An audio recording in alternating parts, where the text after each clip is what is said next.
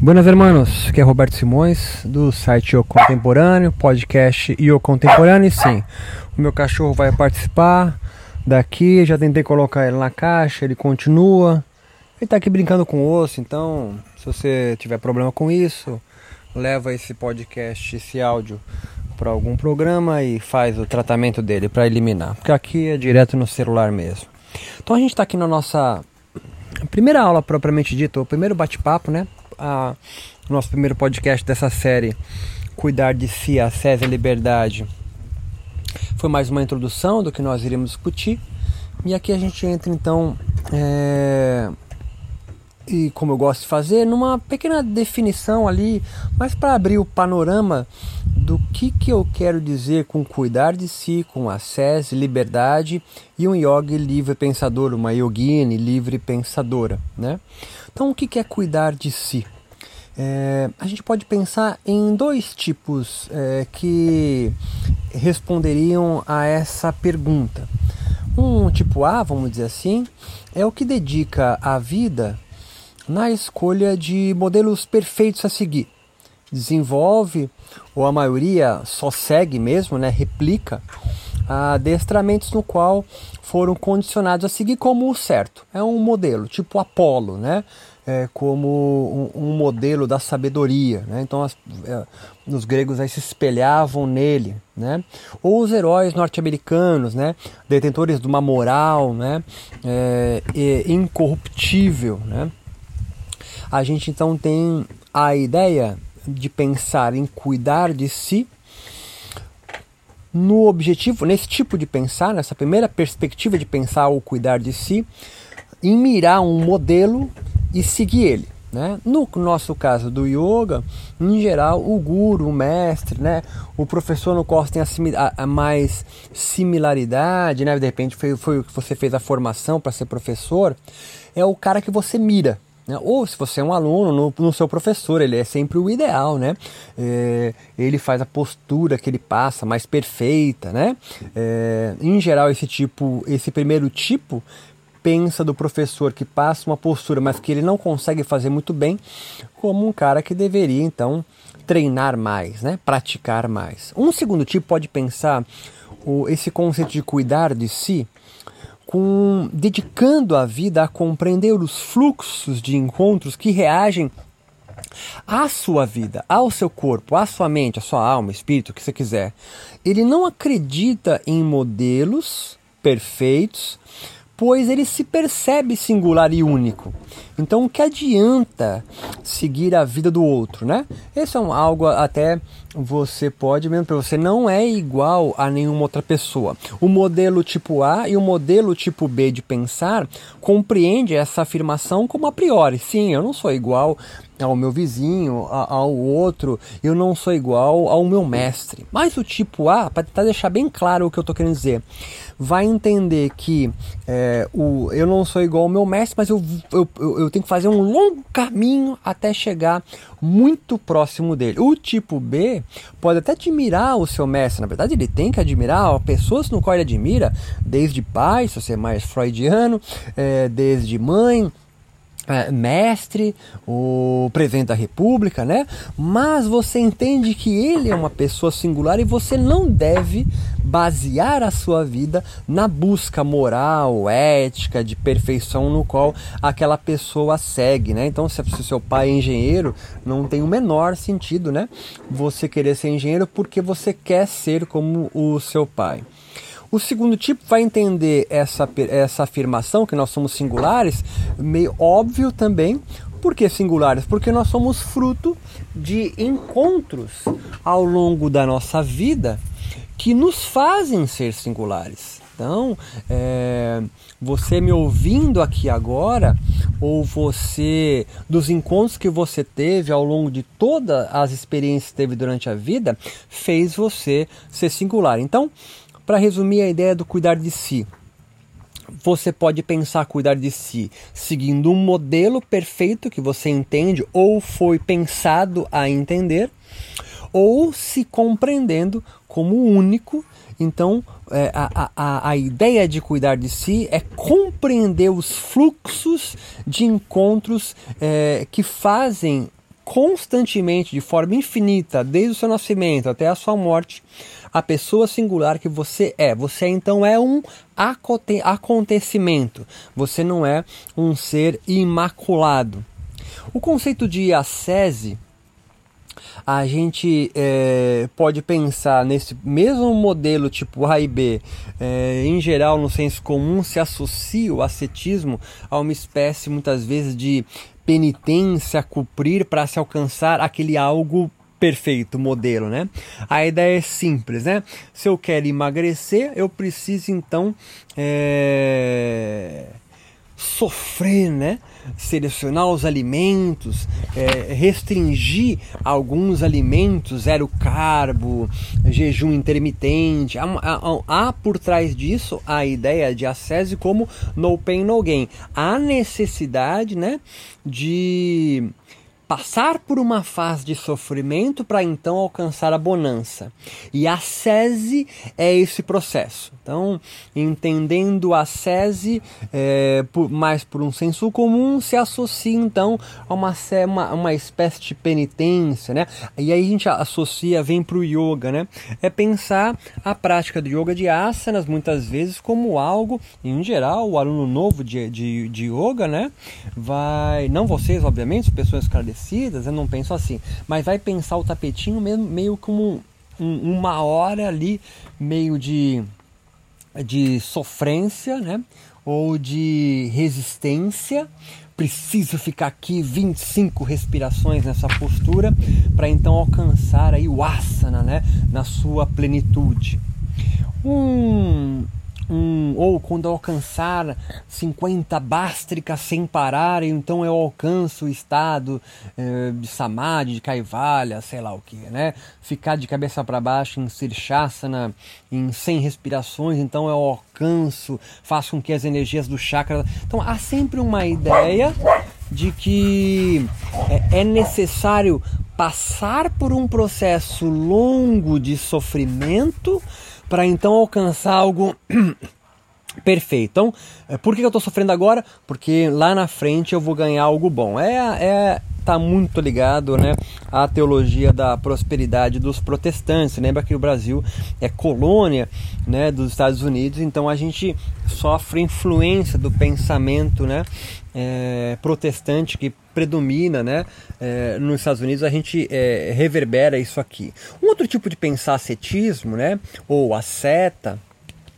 é alguém que, para cuidar de si, a gente pega o primeiro conceito, né, organiza-se de tal forma a obter mais potência da vida que é dada, né, da vida real, e não imaginada num modelo perfeito, portanto irreal. Então, para pegar o mesmo exemplo, se eu quero emagrecer, ao invés de ter que sofrer, né, restringir alimentos, jejum intermitente, fazer jejum durante três meses para alcançar um objetivo, um segundo tipo pode pensar esse processo ascético é, como quais alimentos atuando em mim, atravessando o meu corpo, agindo em mim, me engordam. Né? Quais os melhores horários para comer ou não determinados alimentos? Que tal comer só quando estiver com fome e sem ansiedade? Então aqui, entende? Esse segundo tipo de pensar, o ascetismo, exige atenção. O primeiro tipo não exige uma atenção, exige o cumprimento de tarefas, né? Então, o primeiro tipo é mais um tarefeiro. Existem cinco etapas, existem um caminho óctuplo, existem as quatro nove verdades. Eles entendem então que se cumprindo isso se alcança outro. Então entenda, isso vai do budismo, do yoga, do cristianismo e não está relacionado à religião em si, à espiritualidade ou o coaching, tá? Para sair daqui da religião, porque às vezes as pessoas se ofendem. Eu posso pensar o budismo e as quatro nobres verdades não como quando eu viver sob o signo das quatro nobres verdades em tudo, eu vou alcançar nirvana. Não, eu, entendo, eu posso entender isso tudo para assim, olha, as quatro nobres verdades é um processo de atenção, né? de perceber esses comportamentos em mim e as reações que eu tenho inconscientes à revelia disso. Né? Eu posso pensar então o Ashtanga Yoga de Patanjali, o caminho óctuplo, né? Comprimento de yamas, niyamas, asana, pranayama, pratyahara, dharana, dhyana, samadhi não como um caminho ascendente ou eu preciso cumprir esses oito passos para alcançar então a liberdade. Não, é entender que isso não é, não são tarefas a serem cumpridas, mas a, a exigência de uma atenção em como isso atua em mim, age em mim. Então é diferente os dois tipos de ascetas, né? O asceta tipo A, então, vai pensar quase como uma penitência e como um cumprimento de tarefas para se alcançar, sair do ponto A para o B, sendo B o ideal dele. Né? Já o, tipo, o, o, segundo tipo de pensamento ascético ou de asceta ou ascetismo pensa o cuidar de si, né? não com um cumprimento de tarefas, mas como uma observação do mundo, da realidade, de outros corpos e outras mentes agindo em mim né? para tentar dar exemplos mais práticos ainda, como essa audição está impactando você, né? fazendo você bocejar, é, fazendo você se inclinar à frente para compreender melhor o que eu estou fazendo, de repente a necessidade de pegar um bloco para anotar, meio esquemático, é, não, vou ter que ouvir de novo, não, estou pegando tudo. Então, eu estou me deixando com náusea, com nojo, com raiva, sei lá. A, a minha fala aqui tem um impacto em você, você querendo ou não. Né? Então, tudo, desde você virar para a direita e olhar o que tem à sua direita, isso vai impactar, vai atravessar, vai proporcionar em você novos tipos de pensamentos, novos tipos de emoções, sentimentos. Ficar atento a isso é ascetismo. É, é disso que eu estou falando. Essa atenção no, no impacto do mundo em você é uma prática certa para essa segunda forma de pensar. O terceiro conceito é liberdade. É, novamente mantemos essa ideia do, do A e B. Um tipo, um primeiro tipo pode pensar, é, talvez o mais grosseiro dos humanos, né? É, que ser livre é não sofrer, é não ser nunca mais infeliz ou fazer o que se quer. Isso é muito comum, pelo menos no meio do yoga no qual eu convivi durante alguns anos, né? A ideia de liberdade estar associado a fazer o que se quer, a não mais sofrer, tanto que a, tra a, a tradução que me ficou gravado, né? É, na minha curso de formação, outros encontros aí de, de yoga, é que Kaivalya, o último capítulo de, de Patanjali, né, a tal liberdade. É, pra, se você é cristão, é algo similar à redenção. É, é você romper o ciclo de samsara e não mais sofrer nesse mundo. Há uma ideia, então, para esse primeiro tipo, que pessoas como Dalai Lama, como qualquer outra pessoa que tem Ananda no final, Shivananda, Yogananda, é, não sofrem. São pessoas que são é, incólumes ao sofrimento. Eles passaram por um processo ascético, estou recapitulando, né, de cuidar de si. Então eles têm uma excelência no cuidar de si e na sua prática ascética que eles não mais sofrem. Isso é bastante como tanto que num, caso brasileiro aí do Prembaba, por exemplo, um quebrou a expectativa de um modelo perfeito quando o grande mestre, né, é, um Janderson, e eu não estou sendo irônico, na verdade estou tornando o Prembaba humano e um respeito gigantesco pela, pela caminhada dele. Entenda, eu não sou juiz, a minha formação não é em direito, então não estou para julgar, mas para entender é, é como é, para esse primeiro tipo, né? Estamos nisso aqui, né? Como esse primeiro tipo que constrói um modelo ideal a seguir, quando aquele modelo ele percebe que foi corrompido, que, que é sujo, que não é perfeito tanto quanto ele imaginava que fosse, na verdade ele é igual a mim, se quebra o encanto. Então ele não é mais livre. Há um outro tipo de pensar a liberdade é, é, é, é que não importa ou não interessa ser livre. Mas a pergunta mais importante, mais a pergunta mais, né? Mas tudo bem, aqui é freestyle, amigão. É ser livre para quê? E não ser livre, pura e simplesmente.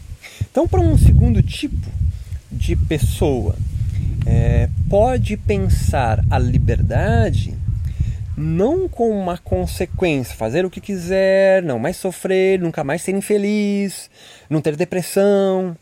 É...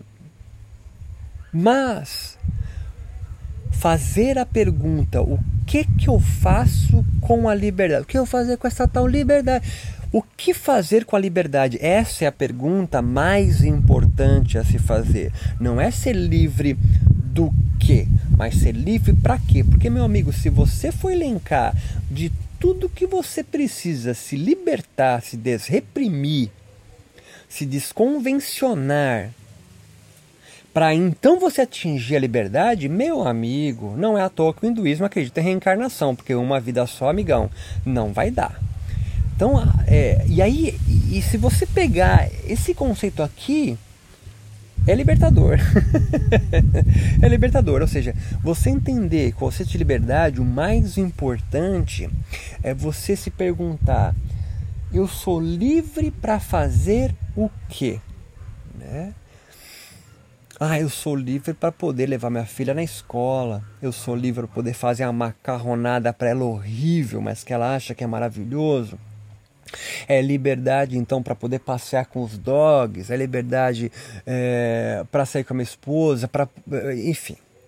É essa a questão. Né? Ser livre não necessariamente está ligado a uma jaula. E nesse momento que a gente está agora, né, estou falando aqui no metade de, de, de abril de 2020 no Brasil, estamos numa quarentena no mundo. Né? É, é muito interessante pensar nisso. Né? É, eu estou preso em casa. Meu amigo, você está preso talvez em todos os lugares. Né?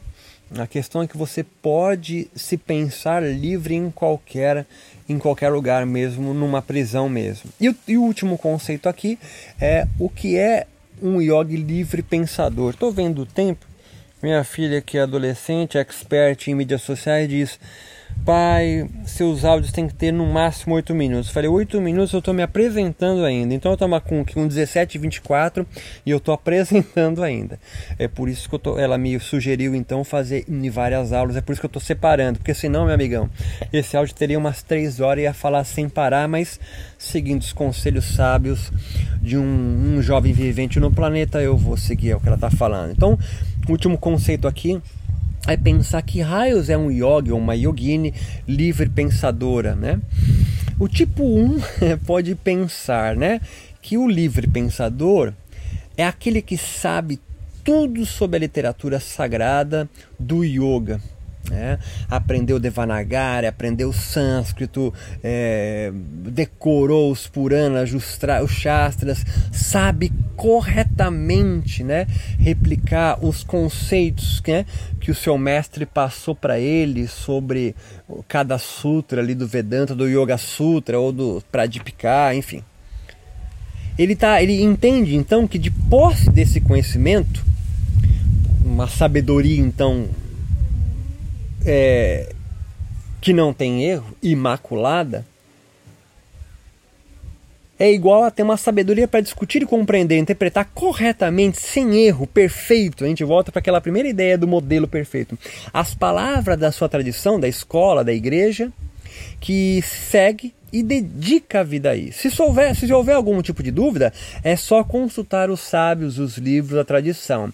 E o grande sábio, portanto, o livre pensador, é o cara que vai ser consultado quando tiver dúvida na comunidade.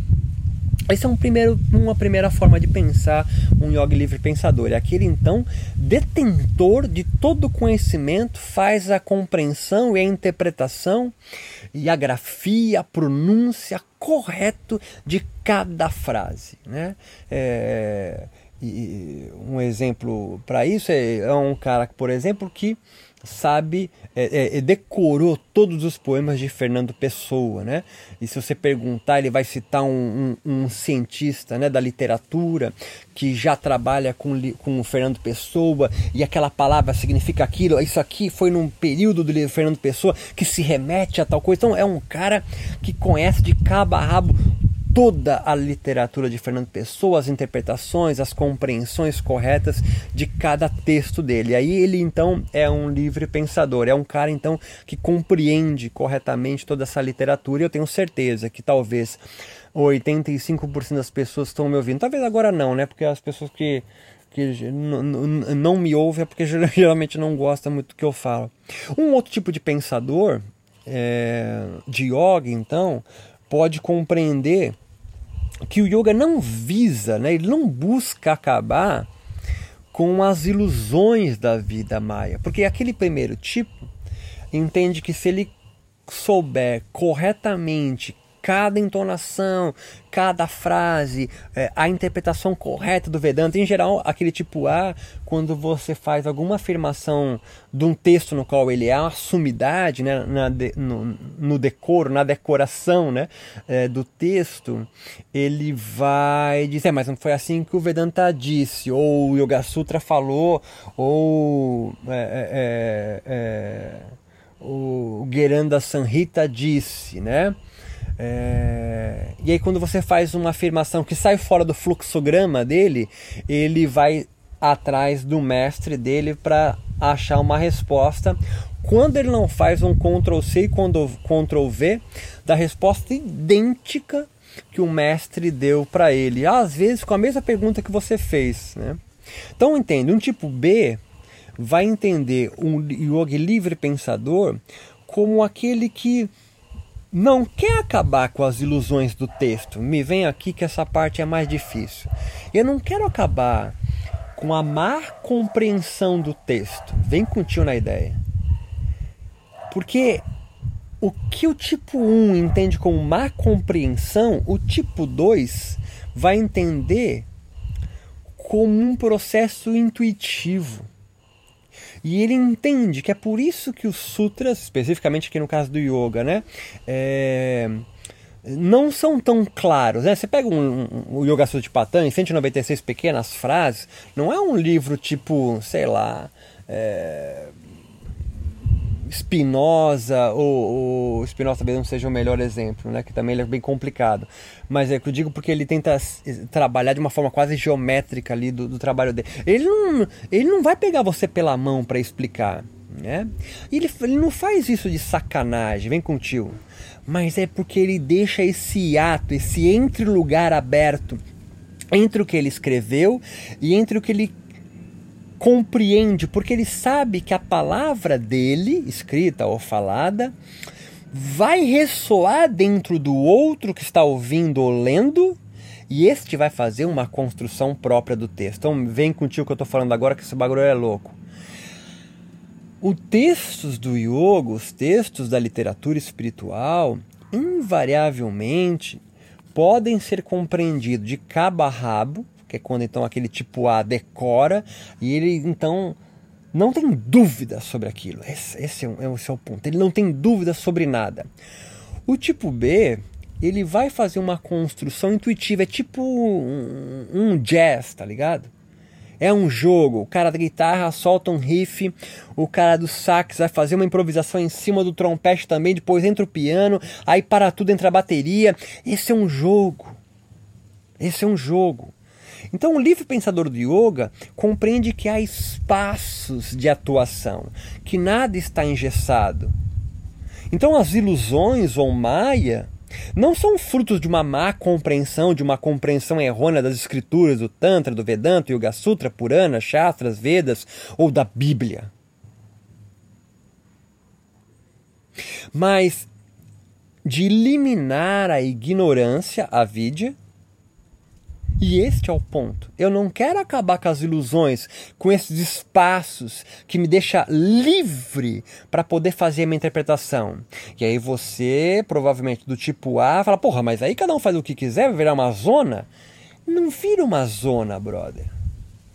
Vira singular e único. E aí alguém pode fazer um acro yoga e ser verdadeiramente yoga. Enquanto um outro pode fazer, vem comigo na ideia, não calma, não fica bravo ainda. Um outro pode se apropriar do acro yoga e fazer algo só comercial e mercantil, que também não é um problema. mas foge da proposta do yoga, de espiritualidade, cuidar de si, ou autoconhecimento se você quiser. Pegou o rolê? Então entenda, acabar com as ilusões maia dos textos é engessar o texto. Só tem uma compreensão possível. Eu sei que para você complica a sua vida porque você foi criado no cristianismo que, que é um modelo é um modelo ideal. Então é muito difícil você compreender que eu estou dando esse rolê. Por isso nós vamos ter aqui pelo menos umas cinco, uns cinco blás sobre isso, umas cinco aulas, né?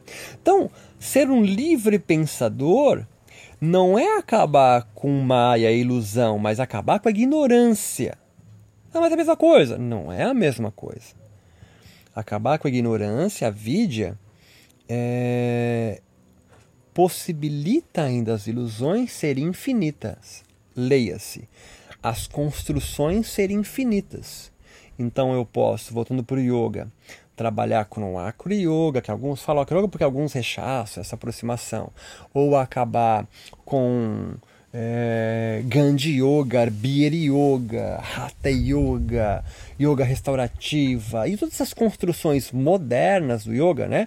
Mais modernas do yoga, algumas dessas que eu citei, não serem aberrações, deturpações, destruições da literatura sagrada, da tradição do yoga, são todos malucos que não sabem ler os textos.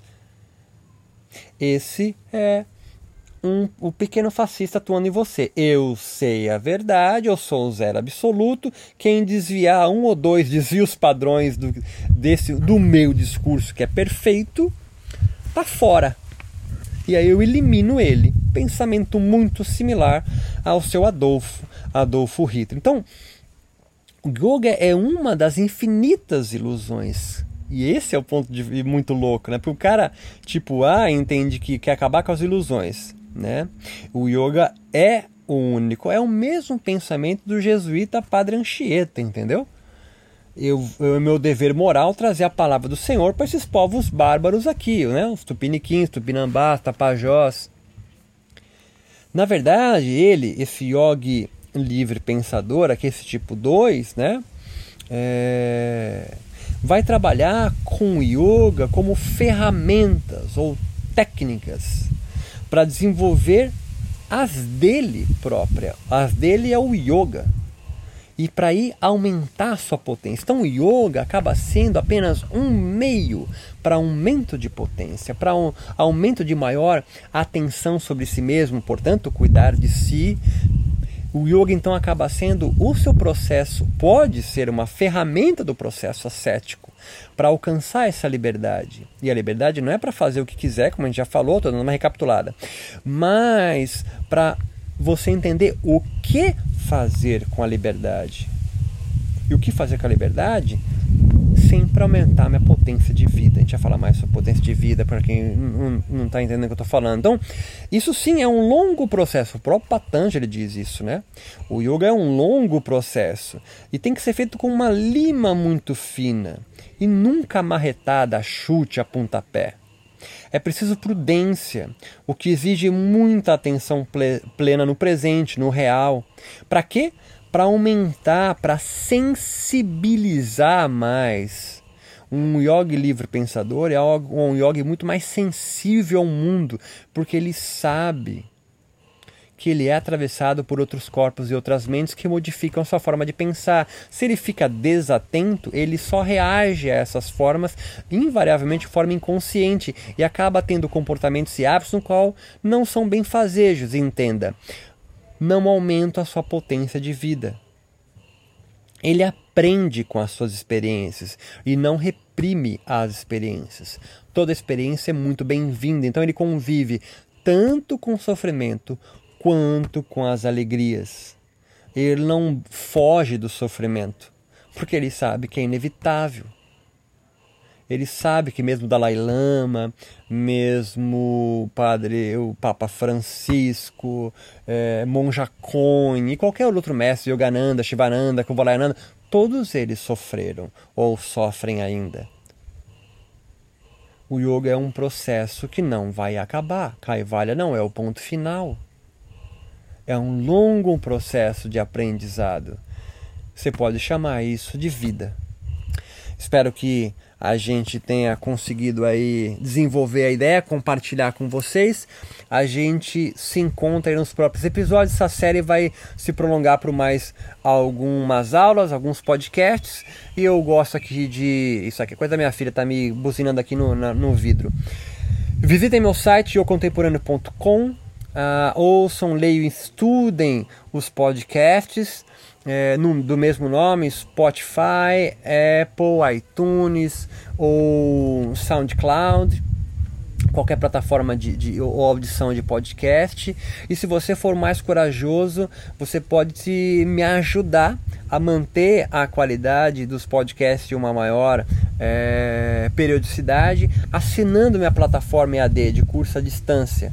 Ela, ao contrário do que a gente encontra invariavelmente nos cursos de yoga, você não compra um curso meu de 500, 600, mil reais. Eu tô, a, eu tô fazendo uma assinatura por R$ 29,90. Você tem acesso a todos os meus cursos mensais, boleto ou cartão, para quando você quiser. Estão todos os meus cursos lá: yoga contemporâneo, neurobiologia, yoga malandro, é, o desformação de yoga, o módulo filosofia está em andamento e eu vou sempre alimentando, por isso ele é uma plataforma, né?